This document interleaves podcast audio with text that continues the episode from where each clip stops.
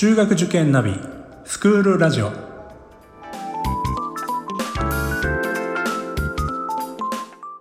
スクールナビゲーターののびるです。この番組は中学受験を目指すご家庭に学校の先生からの生の声や受験に役立つ情報をお届けするラジオです。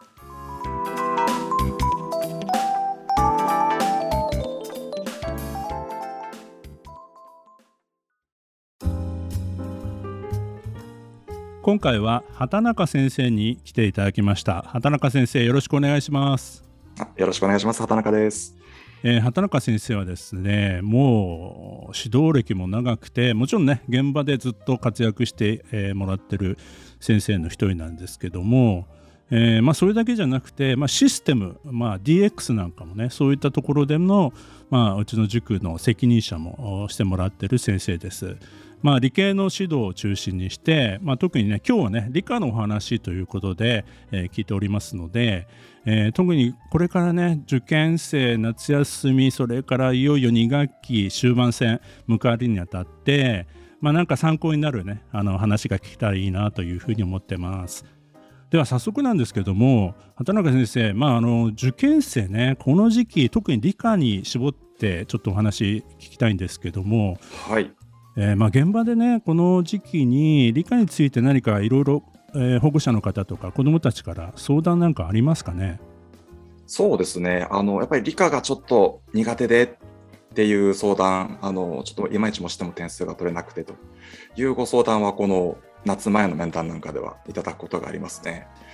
まあ、そういった時っては、まあね、もちろんね子どもによってそれぞれ違いますけども、まあ、どんなアドバイスとかまあ、指導法、学習法みたいなことを、まあ、伝えてるんですか？そうですねあの特に夏があの一番のチャンスになってくるんですけれども、まずは知識を身につけていくと。本当にあの丸暗記でも構わないので、まずしっかりとあの知識を覚えていただくということがすごく大事になってきます。まあ、知識といってもね、やっぱり人によってあの、まあ、差があるじゃないですか。どうしてもこれ覚えてないとできないよみたいなこともあったりするんですけど、まあ、そういう場合どうしたらいいんですかね？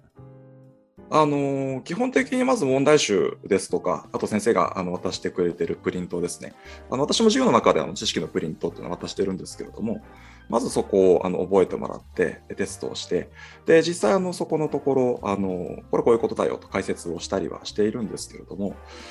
あの実際その上でですね、ちょっと実は問題を解いてみても解けないっていうところがあるんですよね。覚えたんだけど解けないっていうところがまたちょっと次の悩みで出てきます。そうですね。うん。どうしたらいいんですかね。はい。まあ、過去問なんかをね、こう9月からあのー、実際やり始めて、夏休みで頑張って知識覚えました。丸暗記しました。だけど取れないんですということでですね、悩む子もやっぱりいます。まあ、どんなアドバイスをしてるんですか？そうですね。あの、基本的に、そこで知識覚えたんだけれども取れないよという子に関しては、もうとにかく質問をしてもらってます。まあ、自分からあの質問できる子であればね、まあ、あのもうどんどん来てくれるんでいいんですけれども、できない子であれば、あの過去も出してくれたタイミングで、いろいろと聞いて、やり取りをしてということをしているんですけれども、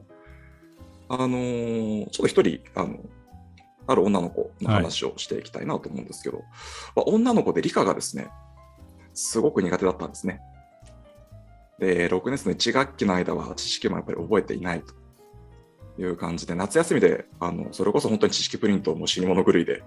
頑張って覚えて、もう知識プリントはもう全部満点ですというところまで行ったんですけれども、まあ2学期の模試ですね。えー、やってみたら点数が取れない。いるますよね、そういう生徒ね。うんで過去問やっても点数が取れない。でなんでなのかなっていうと、あの、これはちょっとですね、あの、ショックを受けられる方もいらっしゃるかもしれないです。常識っていうところが理科ではすごく大事で、常識ね。こう考えるでしょというところがないという子はですね、理科苦手な子はすごく多いんですよね。それはなんか辛い話でもあるな。いや、辛い話なんですこれ実はなんとかなります。おはい、常識がないともうダメなんですかって思われるんですけど、常識はですね、身につきます。お頼もしい発言ですね。はい。どうしたらいいんですかね？だからこそのこう質問ですとか会話っていうところで、その理科の常識を持っている人といっぱい会話をしていくと。ああ、はいはい。なるほど。これってこういうふうに考えるんだよとか。うんうんえー、え、そうなんですか？っていうことがいっぱいそのやり取りで 出てくるんですよね。そうだよね。心の中では、え、それも知らなかったの？みたいなこともありますよね。いや、もう本当にあの最初のうちは、え、え、え？っていうことをですね、もうあのどんどんこう、ねえー、出てきてですね、そっかっていうこと、こちらも驚かされることがいっぱいあるんですけれども、でもそれを繰り返していく中で、だんだんこう考えるんだなというところが身についてきて、もうその子ですね、12月ぐらいになってからは、あんまり質問してこなくなったんですよ。はいはい。実際取れてるんですよね。模試ですとか過去問ですとか。なるほど。はいはい、うん、で最終的にこう理科っていうのが一番あの強みというかあの得意な科目になって、うん、入試の時には本当に理科なら大丈夫っていう自信を持ってやれる教科になりましたね。いやそれはなんかあの勇気が持てる話ですね。いや本当にこうなんでしょうねセンスですとか常識っていうところが問われる教科って中学受験でもあるんですけれども身につくなと思ってます後から。なるほどね。まあね、あの理科が苦手というと、まあ、とことん苦手でも私大嫌いみたいな風なモードに入っちゃうとなかなかねこう覚えようっていう気力も湧かないじゃないですか。はいはい、でもどこかのちょっと一線を越えるとすごく興味関心が広がったり、まあ、覚えていくのが好きになったりするっていう、まあ、そこの一線を越えさせてあげるところが結構大事なのかなと、ね、今聞いてて思いましたけど、えー、やっぱり最初はちょっと我慢してでも覚えるっていうようなこうねプリントであったりとかそういうことを乗り越えた上でまあそういう形成果が出てくるんですかね。そうですね。あのプリントで覚えるってところがまず一番シンプルなのかなとは思います。あとですね、漫画もですね、最近結構、はい、うん、いいのがありました。まあ、受験生なんで、ね、そんなに長く読み込んじゃうとまずいんですけれども、うんあの少年漫画でも本当に理科をテーマにしたものですとか、あとはこう、ね、人体をテーマにしたものですとか、分かる方は今、これだけ聞いてて、あ、あれのことだなっていうのがね、イメージがついてるかと思うんですけれども、でそういったものを見てもらうと、なんかこう、理科って身近だなですとか、あこんな風に使えるんだっていうところが、あの感じてもらえると思うんですよね。なるほど。はいはい。さっきのあのプリントでまず覚えて先生との会話とかお母さんとかお父さんとの会話で、まあ、よりねそれを深く理解していくことでこう知識と、まあ、あの実際のところ結びついていくみたいなことっていうのは、まあ、漫画でも同じようなことが言えるわけですよね。そうですね、まあ、むしろ入り漫画からでもいいかもしれないですね。そうかもしれないですね。うん、低学年の子なんかは漫画を読んであ理科って面白いんだなっていう、うん、なんかかっこいいなとか。うん、なんかそんな、あの意識を持ってもらえると、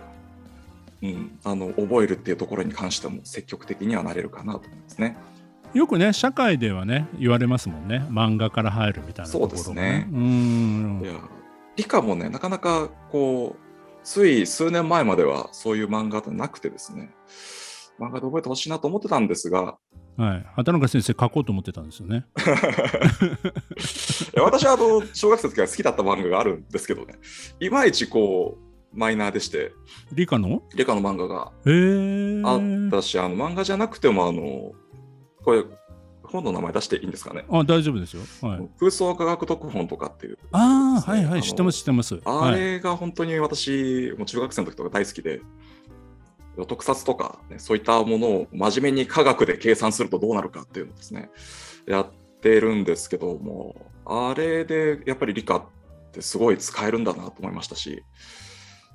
えーまあ、でも最近はですね、あのドクターストーンというあの少年ジャンプの方で連載してた漫画なんですけれども、えー、それがいいですね。なんかあの本当に理科を使いこなしているというか。うんうんあとあれですよね科学白書みたいなものがねあの出されたりして40年後の未来みたいなところでまあ、あの結構こう毎年そういうのが毎年かな、えー、と定期的に発行されてるみたいなんですけどそういったそういったものが結構当たっていると。いや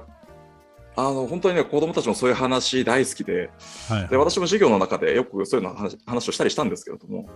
そうするとあの「先生って未来から来たの?」っていうふうにですね、えー、言われたこともありましたけど、バックトゥーザフューチャーだね。いや、でもこう、将来こうなるよっていう話をすると、子供たちすごいワクワクして聞いてくれますね。本当ですね、まあ、畑中先生のね授業を受ければねいろんなことにね興味が湧くんですけどね、まあ、そういう大人とかね先生を見つけてねいろいろね話しかけていく質問をねしていくことであの、まあ、理科ってなんか先入観で面白くないつまんないと思ってたところがだんだんだんだんえもしかしたらちょっと面白いかもに変わればもっともっとね勉強にね身が入りますもんね。そうですね。うん理科面白いですよ本当に。あのあと便利です。確かに。あのそうですね。掃除をするときとかにですね。あこの汚れだったら重曹かなですとか、はい、この汚れはクエン酸だなですとか でもそれはお母さんもできそうですね。そうなんですよ。あのむしろ主婦の方ですとか、そう家事されるときにですね、えー、理科って非常に使えるなと思っております。なるほどね。まあでもね、家庭でもね、まだまだできることはあるっていうことではありますね。今の話ですよね。うーん。えー、ありがとうございます。まあ、これからね、いよいよ本当に、えー、受験生はね、えーまあ、本番に向けてね、最後のスパートということになるんですけども、まあ、これまでね、畑中先生が、まあ、この受験業界にね、携わってきて、まあ、昔から今、そして未来へとね、こういうふうにいろいろこう変わりつつあることもあると思うんですよね。その中で、まあ、先生として、畑中先生としてね、今考えられていることとか、なんかメッセージがあれば、最後に、えー、聞かせてください。そうですね。あの私、今実はあの FC オンラインというオンラインでの塾でですね、あの指導してました。完全にオンラインなんです。あの子供たちと会わないで受験指導をするというのは実は今年が初めてです。はいはい。まあ、あの2年目ではあるんですけどね、受験生としては初めてね、1期生がね。そうなんですよ。はい。えー、ということになるので、対面の時に使っていた手法っていうのが、まあ、そのままは使えないなと。なるほど、はい、うん、だけどでも対面には絶対負けないようにあのオンラインであっても対面と変わらないサービスは、えー、提供していきたいなと思っていますし、えー、ゆくゆくはそれを超えていけるようなあの時代はそのうち変わってくると思うんですよね。もう嫌でももう変わってきて結構その動画ですとか、えー、タブレットですとか、え、そういったものをあの活用した、え教育っていうのがどんどん広まってくると思うんですけれども、えそういったところのですね、本当に第一段階というところを今年やっていきたいなと。よりこう勉強が苦手な子でもこう分かりやすいというか、えー、理解がしやすく、え、得意な子はよりあの得意になれるような、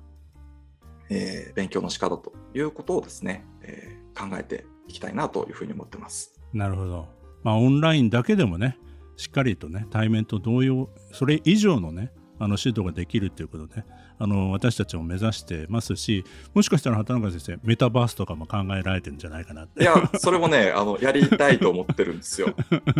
あのゴーグルがね今重いんでちょっと子供たちには辛いなと思ってるんですけれどもこれが軽くなった時にねまた一気に状況変わってくるなと思ってます。なるほど。そこまでねえー、先を見据えて多分ねいろいろこれからも、えー、面白いことねあのやってってくれるんじゃないかなというふうに思います。はいありがとうございます。えー、今回はですね、え、畑中先生に来ていただきました。畑中先生ありがとうございました。ありがとうございました。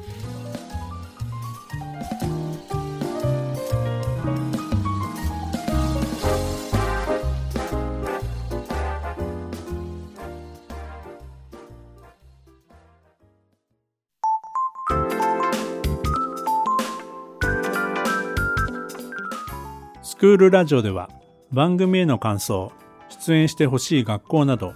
皆様からのお便りをお待ちしております。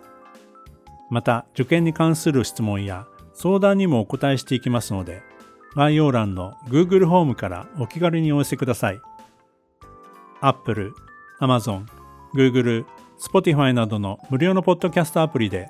購読やフォローなどのボタンを押していただくと、更新情報が届きますので便利です。それでは次回もスクールラジオでお会いしましょう。